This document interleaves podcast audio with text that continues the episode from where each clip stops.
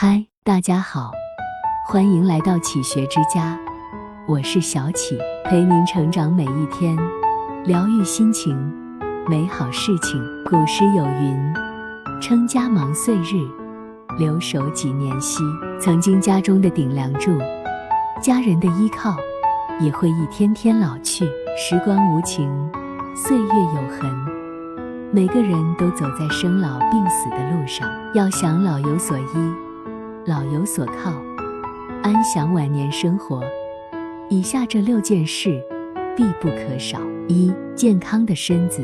人老了，健康是最宝贵的财富，身体健康。才不会耽误老伴，拖累儿女，折磨自己，也能安然从容地享受生活，在变老的路上慢慢变好。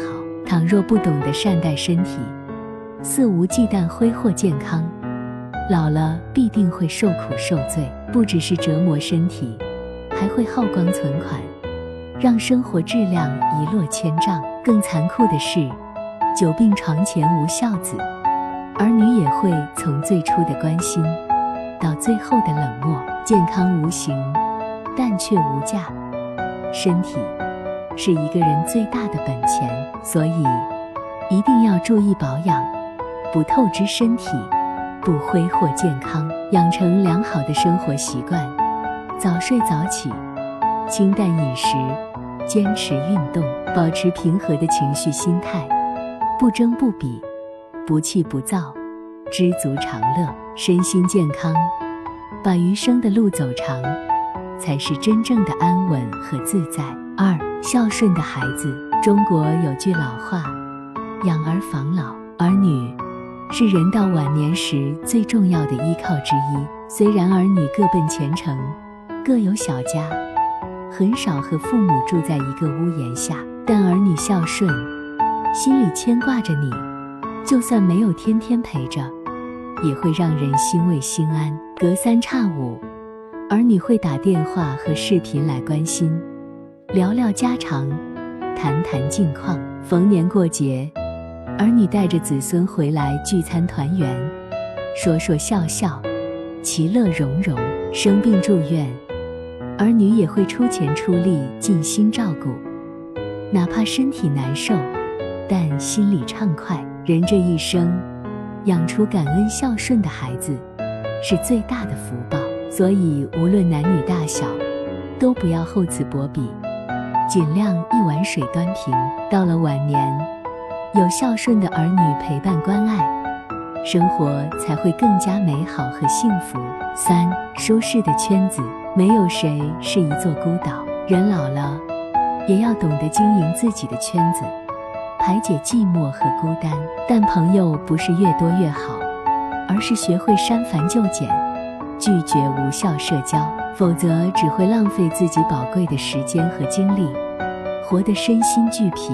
酒肉朋友别再联系，疏远亲戚不要上门，不讨好，不强求，圈子虽小，舒适就好，和舒服的人在一起，才能丰盈内心。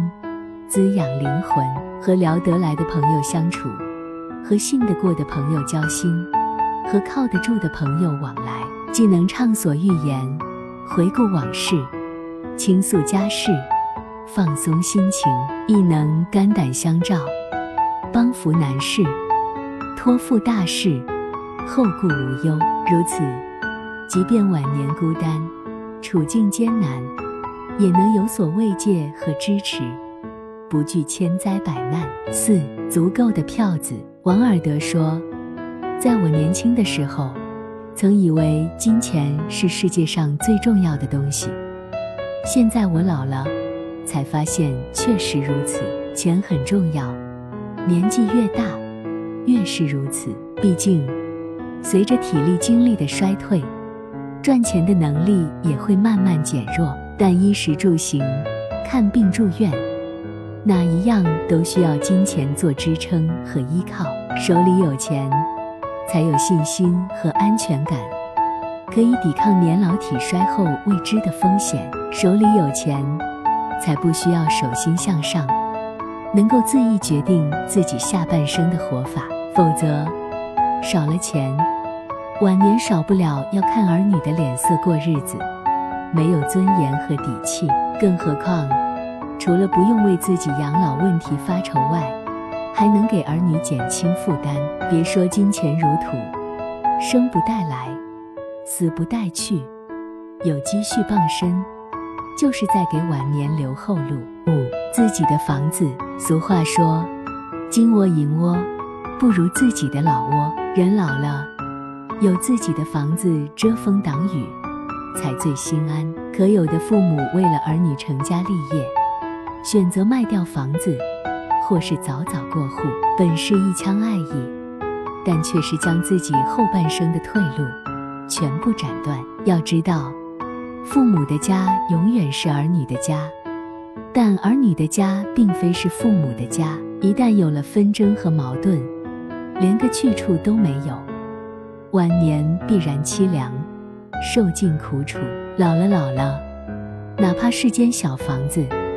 也是一份安身立命的保障。有了房子，有处可去，有家可归，就不用看人脸色，忍气吞声。有了房子，有片净土，有份清静，就能按照自己的方式度一生。所以，无论儿女是否孝顺，都要守住房子，才有依靠，有退路，有幸福。六。